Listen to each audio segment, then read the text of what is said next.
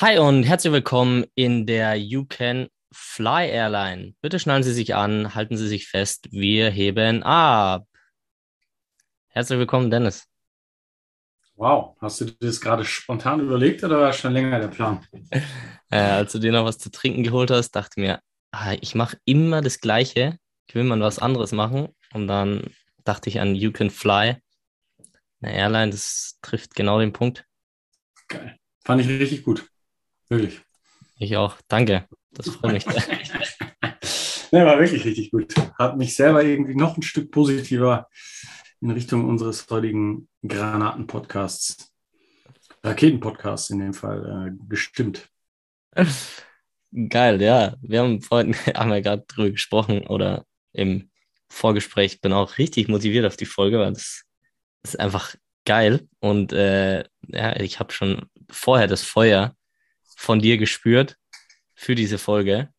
Und ähm, ja, ich muss bei der letzten Folge, ist mir aufgefallen, ich musste relativ schnell weg. Ähm, wer das kennt, wer bei Teams äh, im oder bei Vereinen arbeitet, ist Pünktlichkeit sehr, sehr wichtig. Und ich habe mich dadurch leider schon ein bisschen verspätet. ähm, aber wollte noch mal herausstellen, wie wichtig dieser Mythos war, den wir gebastelt haben, dass Supplements kein teurer Urin sind, beziehungsweise wir auch definiert haben, was sind es überhaupt für Nahrungsergänzungsmittel, das extrem wichtig ist. Und mich, ich mich einfach jetzt so auf die Podcast-Folge freue, Dennis. Schön, ich mich auch. Dann schieß mal los. Was ist das heutige Thema? Äh, ja, das hängt sehr eng mit, äh, mit dem Highlight zusammen weiß nicht, ob wir das ausnahmsweise vielleicht mal kurz vorweg droppen könnten, äh, weil dann könnte man danach relativ schön Bogen spannen. Wäre das eine Idee? Das wäre auf jeden Fall eine Idee. Ich habe die Ehre, das Highlight anzuschauen. Und es ist ein Video, ist auf jeden Fall Leichtathletik, äh, Leichtathletik sehe ich. Es sind Damen.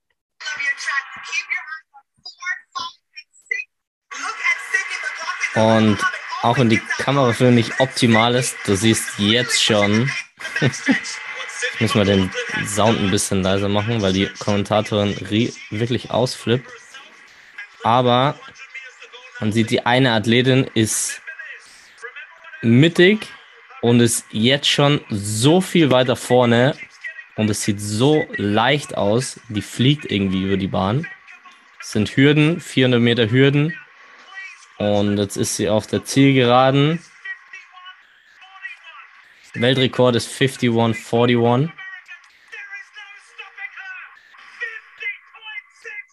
Und sie läuft halt einfach 50.06.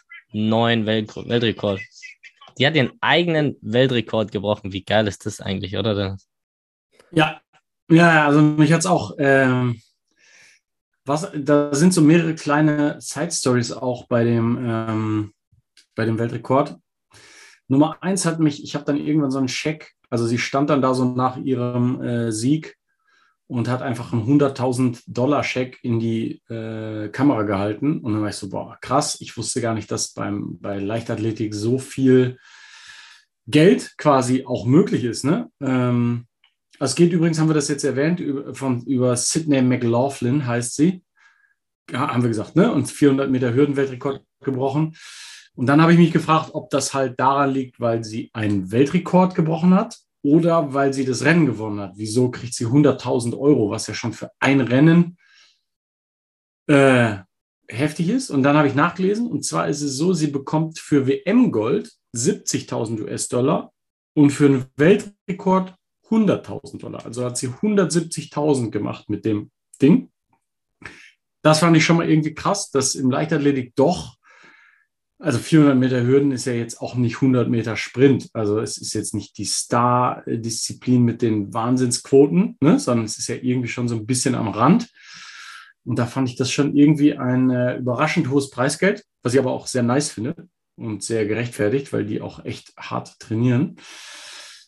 Ähm, und dann andere Side Story dabei ist halt, dass sie selber im Juni 2021 mit 51,9 selber das erste Mal diese magische 52 Sekunden Marke äh, geknackt hat. Und dann ist sie 51,46 im Olympiafinale von Tokio gelaufen. Ähm, und vorher, das ist nämlich die nächste Side Story, hat die, äh, also von 2003 hatte Julia Petschon Petchonkina 52,34 18 Jahre lang den Rekord. Also 18 Jahre lang war ein Hürdenrekord und dann wurde er erst gebrochen und jetzt hat sie das halt in kurzer Zeit zweimal quasi pulverisiert. Also auch wirklich crazy. Crazy. Und ja, also äh, da schwingt irgendwie ganz schön viel mit und ähm, technisch halt irgendwie brillant gelaufen. Das habe ich jetzt nicht gesehen, weil da habe ich äh, keine Ahnung von, aber das stand halt überall, dass halt wirklich technisch anscheinend auch richtig gut war. Und da wir als äh, Coaches, Schrägstrich Sportwissenschaftler uns dann ja ein Stück weiter Gedanken machen, so ist dann auch das Thema für den heutigen Podcast entstanden, weil ich mich dann halt gefragt habe, ja, wie trainiert man denn für solche Ergebnisse? Und bin dann zufällig über einen Podcast gestolpert mit einem Athletiktrainer, den ich schon vorher kannte, der in diesem Podcast den Unterschied im Krafttraining bzw. im Athletiktraining von Adaption und Transfer deutlich gemacht hat und dann aber ein Beispiel gebracht hat, wo ich gedacht habe, nee, genau das ist es nämlich eigentlich nicht. Ähm, was das jetzt mit den 400 Meter Hürden zu tun hat, äh, kann, ich, kann ich am Ende dann nochmal erklären. Aber wollen wir das noch abschließen mit dem, äh, mit dem Highlight oder? Das schließen, wir, das schließen wir mit dem Thema ab. Das Highlight ist einfach, wie du schon geil gesagt hast, ist eigentlich einfach unfassbar, was sie gemacht hat. Und äh, die Story ist auch richtig geil, die Side Stories. Ich wusste sie auch nicht bis jetzt.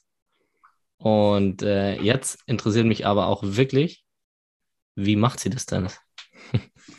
ja, also ich habe dann ähm, jetzt darf ich mich nicht verhaspeln oder so zu tief an Stellen gehen, wo, wo ne, es langweilig wird.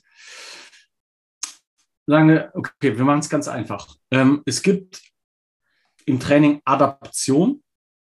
Das ist das, was wir als Trainer wollen, dass der Sportler eine Adaption hat an einen Trainingsreiz.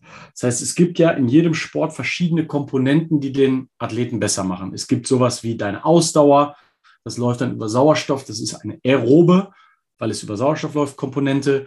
Dann gibt es sowas ähm, wie eine ähm, Laktat zum Beispiel muss gepuffert werden. Das ist ab einer gewissen Intensität in Kombination mit einer gewissen Zeit kann man besser werden, sozusagen hohe Intensitäten. Sowas wie zum Beispiel 400 Meter Hürden ist ein Klassiker für laktazide Belastungen, also wo, wo der Körper andere Stoffwechselprodukte außer Sauerstoff und Glykogen mit ins System bringt, um sozusagen länger eine Leistung erbringen zu können. Darauf kann man spezifisch einen Trainings einsetzen, um eine Adaption zu haben. Oder ich kann in Sportarten wie zum Beispiel Fußball, Handball, wo wir jetzt viele Zuhörer haben, Basketball, Volleyball eben zum Beispiel viel mit Krafttraining arbeiten. Das heißt, ich will, dass die Maximalkraft als Adaption ähm, auf einen Trainingsreiz hin steigt. Das nur mal so als Definition von dem Begriff Adaption, was wir im Training wollen. Und dann gibt es den Transfer. Ich habe nichts von einem Fußballer, der eine 200 Kilo Kniebeuge hat, aber nicht laufen kann. Das heißt, ich muss es irgendwie schaffen, dass diese Leistung, also diese reine Adaption bringt mir herzlich wenig, wenn ich sie nicht umsetzen kann. Also ich suche immer nach Übungen, die auch durch dann wieder spezifisches Training im Sport zu einem Transfer dieser neu gewonnenen Leistung führen. Das heißt, alles gut, wenn ich jetzt äh, meine Klimmzugleistung im Fußball, also im, im Kraftraum auf halbes Körpergewicht zusätzlich äh, verbessert habe, ist das erstmal auf dem Papier gut. Ich muss allerdings jetzt noch ein paar Mal aufs Feld gehen und mit dieser neuen Maximalkraft arbeitet der Körper und muss spezifisch auf dem Feld lernen, diese Maximalkraft umzusetzen und koordinativ auch zu verarbeiten. Ne? Also das heißt, ich habe neue Fähigkeiten, muss aber auch lernen, sozusagen damit umzugehen. Und das wäre der Transfer dieser Leistung. Und beides sind sehr, sehr wichtige Komponenten im Kontext Athletiktraining. Das Was heißt, diesen, ja. diesen Transfer noch kurz, äh, also, oder da kommt es, glaube ich, äh, sowieso noch drauf, also dieser Transfer geht darum, okay, du hast im Kraftraum diese Leistung erbracht und machst dann deinen Sport mit der neu gewonnenen Adaption. Ja, sozusagen die Adaption ist ähm, eine Steigerung auf, als Reaktion auf einen Trainingsreiz. Also ich kann einen aeroben Reiz setzen, ich kann einen ne, intensiven Reiz setzen, insofern, dass ich ein, eine hohe Last bewege und so weiter. Ich kann auch Explosivität trainieren, indem ich zum Beispiel olympisches Gewichtheben mache oder spezielle Formen von Sprüngen und, und, und. Ja, also es gibt verschiedene Fähigkeiten, ein Trainingsreiz im Kraftraum setzen kann, worauf eine Adaption passiert. Also der Körper ist dann fähig, auf diesen Reiz zu antworten. Also er kann in diesem spezifischen entweder Energiestoffwechsel oder sonst was eine spezielle Leistung erbringen. Aber ein Sport ist ja komplex. Es sind andere, es sind spezifische Bewegungsmuster. Und ich muss jetzt gucken, dass ich die Reizantwort, also diese spezifische Adaption, ich bin ein stärkerer Spieler, heißt noch nicht, ich kann automatisch beim Schmetterball im Volleyball höher springen, sondern jetzt muss ich halt schauen, wie bringe ich die PS auf die Straße. Und weil ein neues Kraftniveau oder eine veränderte muskuläre Balance schafft auch neue Anforderungen, wieder das Ganze auf das Spielfeld zu transferieren. Das heißt, ich muss mich spezifisch bewegen, um dann wieder auf Basis dieses neu gewonnenen Niveaus durch die Adaption äh, dann auch wirklich das Ganze zu transferieren und in meinem Sport die bessere Performance zu leisten. Ja, und jetzt, als ich diesen Podcast gehört hatte, redet er auch darüber und erklärt das eigentlich noch, äh, finde ich, auch deutlich besser, als ich das jetzt gerade gemacht habe, weil er auch ganze ähm, Passagen aus Büchern quasi auswendig zitiert und richtig gut. War super. Und dann sagt er aber äh, am Ende, ja, ich könnte mir zum Beispiel überlegen, ob ich einen Basketballer einen Medizinball im Post, also nah am Korb gebe und ihn die spezifische Bewegung mit dem Medizinball überlade. Weil das ist ja ein schwereres Objekt als der Basketball. Das heißt, dahingehend habe ich dann eine ähm, ich weiß gar nicht, ob er damit eine Adaption oder einen Transfer haben wollte, weil es nämlich genau ein Kompromiss aus beiden Welten ist, und zwar das Schlechte aus beiden Welten. So wie er das beschrieben hat, das funktioniert nicht. Weil wenn ich einen Medizinball jemandem gebe, also quasi einfach komplett die sportspezifische Bewegung, einfach nur mit mehr Last mache oder einem schwereren Objekt, dann ist das etwas, worauf sich der Körper spezifisch einstellt und dann besser werden wird darin, diesen Medizinball vielleicht. Also ich werde dann vielleicht mit dem Medizinball schneller, aber da sich die komplette Schwerkraft, die komplette Kinetik mit diesem Ball in der Hand. Ich bin deutlich langsamer, wenn ich vier Kilo in der Hand habe, anstatt von äh, nicht mal Kilo, was ein Basketball ist. ist. Alles verändert sich. Dann adaptiert der Körper weg von meiner spezifischen koordinativen Leistung Richtung Medizinball, wird vielleicht da drin besser, aber es ist halt nicht so, dass wenn ich jetzt einen leichten Ball wieder in der Hand nehme, dass auf einmal das dadurch besser geworden ist, dass ich das mit dem Medizinball gemacht habe, sondern im Gegenteil. Ich habe dem Körper eine komplett neue Bewegung beigebracht. Dadurch, dass jede, dass die Schwerkraft, dass die Kinetik, dass alles andere wurde verändert. Aber ich habe keinen positiven Übertrag darauf, dass wenn ich jetzt wieder ein leichtes Gewicht in die Hand nehme, also den Basketball, auf einmal drehe ich mich besser oder springe höher auf den Korb. Das geht nicht, weil für eine Adaption brauche ich mindestens, also das heißt, wenn ich meine Maximalkraft trainieren will oder meine Explosivkraft, ist ein gewisser Load auf meine Muskulatur in Abhängigkeit vom One Repetition Maximum sportwissenschaftlich nötig und das ist, das ist Gesetz. Also da gibt es nicht nur Studien drüber, sondern das ist ein sportwissenschaftliches Gesetz. Wenn ich unter 70 Prozent in einer Übung, zum Beispiel bei der Kniebeuge, wenn ich 100 Kilo für eine Wiederholung bewege, brauche ich nicht mit 50 Kilo Kniebeugen zu trainieren. Der physiologische Reiz ist, ist unterschwellig. Ich habe keine Adaption. Es fängt erst an, interessant zu werden ab 70 Prozent meines One-Repetition-Maximums in dem spezifischen Lift. Das heißt, wenn ich insgesamt 120 Kilo Klimmzug habe, ne, dann muss ich vielleicht mit, ich sage jetzt mal, was sind das, 30 Prozent, 36 Kilo weniger, irgendwas um die 90 Kilo, muss ich meine Klimmzüge machen, damit der Körper überhaupt eine Adaption haben kann, eine Anpassung an den Reiz. So, das heißt, wenn ich jetzt einen Medizinball nehme mit vier Kilo, habe ich in keiner dieser Situationen eine Adaption. Also physiologisch wird in meinem Körper nichts passieren. Okay, könnte man jetzt sagen, dann habe ich ja vielleicht einen Transfer. Nein, habe ich nicht, weil ein Transfer muss möglichst nah an der sportartspezifischen Bewegung sein. Und wenn ich die komplette, ich verändere die Größe meines Griffs, ich verändere, wie schwer mein Körper sich anfühlt, ich ver verändere so viel Biomechanik dadurch, dass ich einen schwereren Ball nehme und meinen Körper eigentlich schlechter mache, ja, dass ich langsamer die Bewegung ausführe, als sie eigentlich da wäre, ohne aber eine Adaption zu haben, weil dafür ist es wieder zu leicht. Das heißt, das Beispiel ähm, taugt, taugt genau zu gar nichts, sondern das, genau das wird meinen Sportler entweder schwächer machen, schlechter, weil die Koordination eher leiden wird, ne? ähm, oder im besten Fall habe ich gar kein Ergebnis. Was ich so ein bisschen habe, jeder kennt das, dieses Phänomen, ich springe mit Gewichtsweste fünfmal an Korb, dann ziehe ich die Gewichtsweste aus und habe das Gefühl, ich fliege. Ja, 100 Prozent, weil ich das Nervensystem hochgetunt habe kurzzeitig. Aber da haben wir leider nicht das Phänomen der Adaption im Sinne einer bleibenden Anpassung, sondern das ist wie wenn ich meine Hände in die Hosentasche nach außen drücke, die aus den Hosentaschen rausziehe, dann fliegen meine Hände nach oben, weil mein Nervensystem immer noch so ein bisschen nachschwirrt. Ja, das ist wie wenn ich mit 180 von der Autobahn komme und 50 fühlt sich an wie stehen.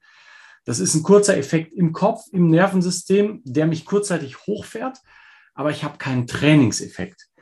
Und da war es mir ganz wichtig und drauf gekommen, und das ist jetzt mein letzter Satz, bin ich deswegen, weil ich dann gedacht habe, wenn er recht hat mit diesem Medizinballbeispiel bei einem Basketballspieler, dann müsste die Hürdenläuferin, McLaughlin, ja einfach sich nur Fußgelenksgewichte und Handgelenksgewichte beim Hürdenlauf drum machen, müsste das laufen würde die dann wieder abmachen und wäre automatisch schneller. So trainiert aber kein Hürdenläufer. Warum nicht? Weil die aufgrund ihrer Technik in ihrem Sport auch erfolgreich sind. Und sobald ich meine Beine schwerer mache oder meine Arme oder irgendwas in meiner Umwelt halt verändere, leidet halt meine Technik. Das heißt, ich muss halt ganz klar trennen zwischen, ah, ich habe eine Adaption, die ich mir durch unspezifisches Training weit weg General Physical Preparation im Kraftraum hole. Und dann habe ich eine Spezifik, die muss aber 100% nah am Sport sein. Je weiter weg ich von meiner sportlichen Endbewegung gehe, desto weniger wert ist diese Transferleistung.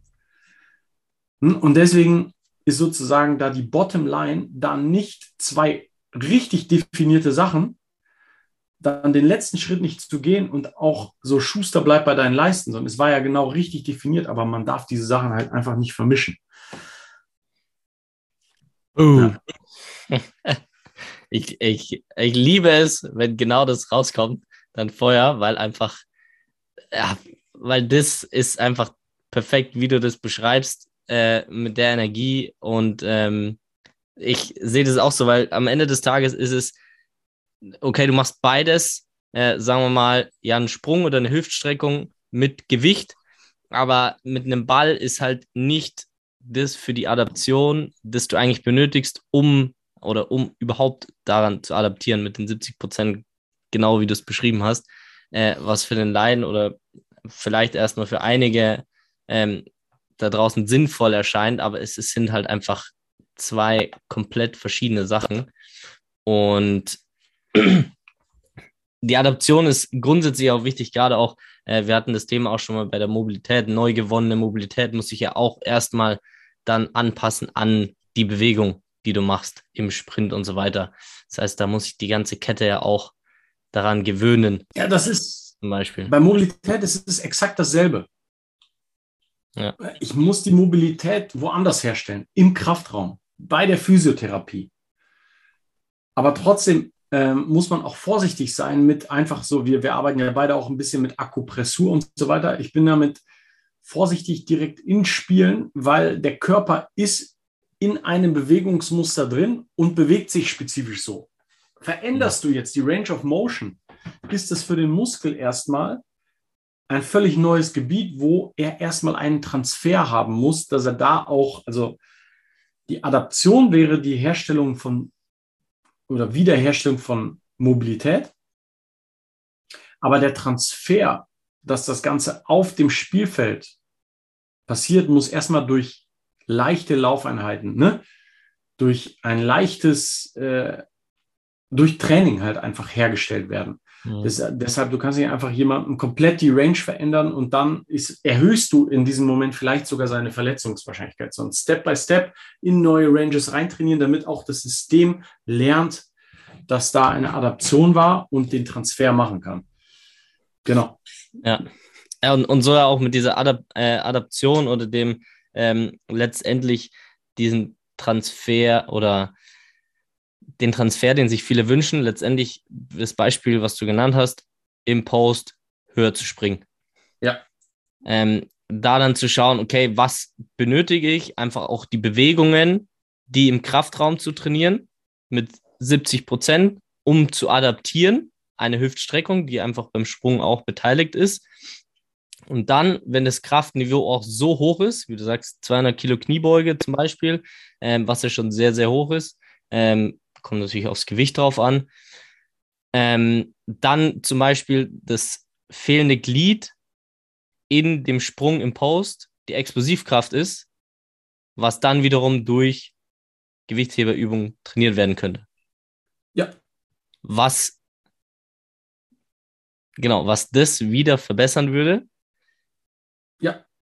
Und ähm, es würde, die, es würde die Adaption zur Folge haben, dass der Muskel innerhalb eines definierten Zeitraums schneller eine hohe Kraft aufbringen kann. Das ist Explosivkraft. Trotzdem müsste er in den Post gehen und das erstmal lernen umzusetzen. Den Transfer müsste er wieder möglichst spezifisch machen. Und es dauert auch, bis du im Training Post-Move kannst, heißt noch nicht, dass du im Spiel ein kannst, weil das nochmal spezifischer ist in Traffic. Ne? Es ist wie einem Fußballer, dass, dass, du kannst nicht einen Kabelzug an das Sprunggelenk machen und Schusstraining machen. Ja das ist keine Real-World-Belastung, weil du hast einen ständigen Zug aufs Sprunggelenk. Der Körper wird dann besser in, ich ziehe das Kabel mit dem Sprunggelenk. Und wenn du Schusstraining machst, dann hast du wahrscheinlich und davon äh, 15 Wiederholungen, dann ist das unter deinem 70% RM und du trainierst nicht mal deinen Hüftbeuger. Du machst damit gar nichts, sondern was du machen musst, Streckung, Balance, Ding, Core und der Wahnsinnswumms kriegst du durch aufs Tor schießen. Ja. Die Kraft dafür kannst du dir woanders noch hochtunen, aber die technische Komponente muss ohne andere Umwelteinflüsse passieren, weil damit machst du deinen Schuss schlechter, sondern du musst einen normalen Ball auf ein normales Tor, am besten auf normalem Rasen. Die Umgebung muss so spezifisch wie möglich sein, an der frischen Luft und und und. Und sondern einfach nur über Raps, Raps, Raps aufs Tor schießen. Und dadurch kriegst du einen richtig guten Schuss. Du kannst dir deine Möglichkeiten erhöhen, indem du im Kraftraum mit entsprechendem Gewicht, mit entsprechenden Übungen, die auch durchgedacht sind, dass der Transfer besser laufen wird. Aber der Transfer selber muss on-point spezifisch sein. Besser werde ich durch die Leistung selber. Ne? Das, ja. ja. das heißt, wenn du schießen willst, schieße. Wenn du sprinten willst, sprinte. Und du kannst dir aber das Ganze unterstützen, indem du das schwächste Glied raussuchst und sagst, okay, meine Maximalkraft äh, habe ich diese Woche äh, um zweieinhalb Kilo erhöht. Das heißt, in der restlichen Woche übe ich den Schuss oder den Sprint mit der neu gewonnenen ähm, Maximalkraft oder Adaption, um dadurch auch besser zu werden. Aber der Transfer oder das Spezifische, so wie du es gesagt hast, ist die Bewegung auszuführen, die du letztendlich machen willst. Ja. Exakt. Ja, aber es ist eine extrem gute und ultra wichtige Differenzierung eigentlich dieser beiden Sachen. Weil das ist, glaube ich, was, was so ein krasser Graubereich ist in Training und äh, in, ja, überhaupt im, im, Training, was du dann auf Instagram siehst, was du von vielen Trainern siehst, was du vielleicht von AthletInnen siehst, die das, die das machen. Ähm, ja. Genau dafür machen wir das, dass ihr auch versteht, damit wir gemeinsam das Strength and Conditioning in Deutschland verändern, was diese Differenzierung zwischen diesen zwei Sachen sind. Ja. Dass die beide wichtig sind, aber wir wollen das Beste aus der einen Welt und das Beste aus der anderen Welt. Und das gemeinsam bringt dir letztendlich den meisten Erfolg. Und ähm, da geht es auch gar nicht einen äh, jetzt um den, den anderen Athletiktrainer äh, dort zu bashen oder so, sondern es ist ja extrem wichtig, dass die auch genau diese Arbeit machen, weil du sagst, dass es extrem gut erklärt hat, um da eben das Ganze auch noch weiterzuentwickeln und Klarheit zu schaffen, was hm. wollen wir und was bringt euch am meisten. Ja, so war es gar nicht gemeint. Als, ja. äh, vielleicht habe ich es ja sogar auch falsch verstanden, aber mir ist sozusagen genau, da die Notwendigkeit Beispiel. aufgefallen, äh, da zu differenzieren und genau, also Zero Bashing, sondern genau. eher größte Props an den, wir haben ihn ja auch nicht mal genannt, aber super. Trainer. Aber äh, ne, das fiel mir halt einfach auf, dass dieses Beispiel, ob es jetzt vielleicht sogar als Negativbeispiel gemeint weiß, kann auch sein, aber das funktioniert auf jeden Fall nicht. Ja, genau. Und dafür ist es da. Und das, deswegen ist mega, mega wichtig, weil das ist ja oft dieses Denken zwischen auch von Athleten, und da spanne ich jetzt den Bogen zu unserem Mythos, weil ja oft dieses Bild gesehen wird oder die beiden Bilder zwischen im Kraftraum und im, auf dem Spielfeld, ob das jetzt ein Basketballcourt ist, ein Fußballplatz ist. Aber das kam mir nämlich letztens der Mythos wieder, ich will schneller werden, was ein großes Ziel ist für die meisten da draußen, gerade auch die unseren Podcast anhören. Und die Nummer eins Übung, die ich sehr oft höre, sind Hip Thrusts. Dennis, sind Hip Thrusts die beste Übung, um schneller zu werden? Nein. Auf Warum? keinen Fall. Zwei Gründe, die mir jetzt spontan einfallen. Punkt Nummer eins. Das Nervensystem funktioniert so, sobald ich mich hinsetze oder hinlege, bist du nicht mehr in der Lage, so viel motorische Einheiten zu rekrutieren, wie wenn ich stehe. Ich bin stehend immer am stärksten. Das kann jeder ausprobieren, wenn er Curls macht, wenn er rudert, wenn er irgendeine Übung im Kraftraum macht. Sobald du stehst, mehr Power. Weil du einfach auch die, äh, die kinetische Kette ist einfach so gebaut. Im Stand läuft am besten. Punkt Nummer eins. Und da nehme ich halt viel raus, dadurch, dass ich im Prinzip Hip Thrust muss sonst jeder googeln, aber ich liege im Prinzip auf meinen Schulterblättern, stehe auf meinen Fersen, ne? also der Rücken ist im Prinzip erhöht und ich strecke meine Hüfte gegen Gewicht, was in meiner Hüfte liegt. Das am Ende ein Hip Thrust.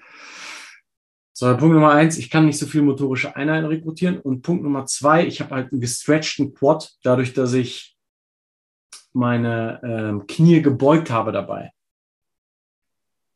Sobald mein Quad einen Stretch hat, kann ich nicht mehr so viel Power aus Glutes und Hamstrings kriegen, wie wenn es gestreckt ist.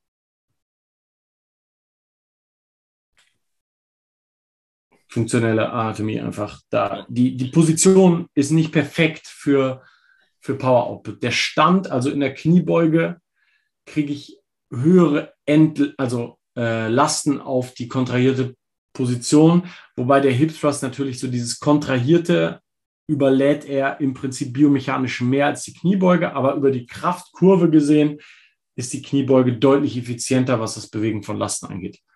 Also einfach eine Effizienzfrage.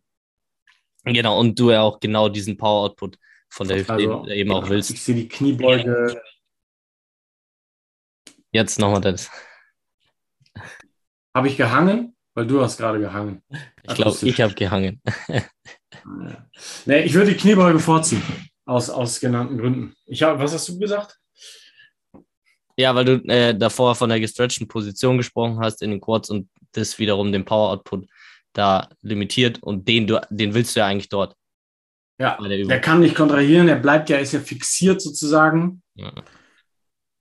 durch die Füße. Das heißt, du limitierst deinen Power Output quasi künstlich. Ja. Ja. Und ich, ich muss auch dazu sagen, äh, ich hatte das eben erst äh, vor kurzem ähm, eben genau das. Und das ist meiner Meinung nach auch wieder so der dritte Schritt vor den ersten, dass du die Hüftstreckung oder das als Aktivierung meinetwegen, zum Beispiel, wenn du das spürst, wenn es dir gut tut und letztendlich für dich gefühlt die Performance auf dem Platz verbessert, okay, go for it. Aber da sind wir wieder bei, wie gesagt, den dritten Schritt vor dem ersten. Was ist bei dir momentan am wichtigsten? Ist es, passt deine Sprunggelenksmobilität, passt deine Maximalkraft, passt die Explosivkraft und und und. Das sind so viele Sachen, die die Schritte eins und zwei bilden, bevor du diesen dritten Schritt gehst. Das heißt nicht, dass der dritte Schritt schlecht ist, aber was ja. passt für dich da? Und deswegen ist es die Nummer eins Übung, um schneller zu werden. Um den Mythos zu basten, nochmal, nein. Nein. Ja. A, weil es sowas wahrscheinlich sowieso nicht gibt, weil genau wie du eben sagst, auch ja. wieder Weakest Link Approach, jeder, jeder ist individuell und muss vielleicht sogar ein bisschen was anderes trainieren. Aber wenn ich eine Übungsreihenfolge machen würde, wäre auch da der Hip Thrust eher weiter hinten, weil es eben auch nicht sowas wie Kniegelenke und Sprunggelenke optimiert, während ich trainiere. Plus die kinetische Kette ist nicht optimal für hohen Power Output. Und aber wie, wie, du auch richtig sagst, das heißt nicht, dass ich nicht keine Hip Thrust machen darf. Ja. Wir hatten auch neulich das mit den Boxjumps. Heißt nicht, dass man keine Boxjumps machen darf. Es ist nur Manche Sachen sind gefühlt zumindest overused oder overrated und manche Sachen, und da wollen wir ja eigentlich damit nur gegensteuern. Wir wollen ja eigentlich wirklich sagen, mach nicht alles, was du siehst, nicht diesen dritten Schritt vor dem ersten. Wer, wer erstmal stark. Jeder darf Hip Thrust machen. Es schadet ja auch nichts. Das so als optimale Übung zu bezeichnen, das ist auf jeden Fall schon relativ vermessen. Ja, ja, und genau das wollen wir auch machen und genau äh, deswegen geben wir euch genau diese Infos raus, damit wir gemeinsam das verändern können und auch wenn das so repräsentativ gezeigt wird, dass wir das repräsentativ ändern. Ich wollte eigentlich was anderes sagen. Ich wollte eigentlich sagen, ich hoffe, wir, unser Video oder der Sound hat nicht zu oft gehangen und ihr hängt nicht zu viel rum, sondern trainiert richtig. Genau deswegen hauen wir die ganzen Sachen hier raus, dass ihr richtig trainiert und nicht rumhängt, weil so verändern wir das Ganze. Und dafür brauchen wir genau den Podcast. Und ich habe letztens wieder das Feedback gehört. Boah, ja, ist so krass. Ich bin jetzt mit allen euren Folgen durch. Ich muss mir eigentlich nochmal anhören weil so viele Tipps rausgehauen werden und auch weil wir jetzt einen anderen Coach irgendwie ähm, bildlich irgendwie mit drin hatten, ist es auch uns extrem wichtig, wofür dieser Podcast einfach auch noch steht. Wir müssen da zusammenarbeiten und müssen das zusammen verändern mit allen Trainern, mit Sportpsychologen, mit äh, Fußballtrainern, Basketballtrainern, um das gemeinsam zu verändern weil nur so funktioniert und deswegen sitzen wir hier jede Woche für euch da und nehmen genau diese Themen auf, damit einfach auch ein bisschen Klarheit ist und damit ihr auch das Vertrauen immer weiter habt in das, was ihr tut und hoffentlich auch ein Teil das ist, was wir sagen, dass ihr tut, weil wir glauben, genau das, das ist, was euch verletzungsfrei hält, was euch fliegen lässt, was euch mehr performen lässt, was euch gesund hält und das hoffen wir, dass er einfach macht. Ja, viel mehr gibt es nicht zu sagen. Ich war so motiviert. Ich finde es, äh, ja, fand richtig, richtig gut. Ich hoffe, ihr habt das Feuer genau so gespürt wie ich. Ich habe den Vorteil, dass ich Dennis immer sehe und es vielleicht noch mal ein bisschen mehr spüre, aber ich äh, gebe mir mal Feedback, ob ihr das, das Brennen in den Ohren auch gespürt habt. Würde mich interessieren. Es ist uns, es ist uns wichtig. Ja. Alright. Vielen Dank, Danke. lieber Dennis. Vielen Dank, lieber Jonas. Du hast es wie immer herausragend an- und abmoderiert und ähm, Du hast sie ich, bin ich bin sehr zufrieden mit der Folge. Ich auch. Einen Alright. wunderschönen Abend. Bei uns ist es Abend. Ich weiß nicht, was das hört. Wir setzen an zur Landung. Bitte schnallen Sie sich Die an, klappen Sie die Tische nach oben, stellen Sie die Stühle wieder gerade. Wir Die landen. Außentemperatur beträgt 26 Grad. Es ist leicht bewölkt. Wir verabschieden uns von der High Flyers Academy Airline. Wünschen Ihnen einen schönen Aufenthalt. Beenden Sie uns bald wieder. Bis zur nächsten Podcast-Folge. Für die Servus. Bitte, Servus, ciao, Bussi, Baba. Baba. Ciao, ciao.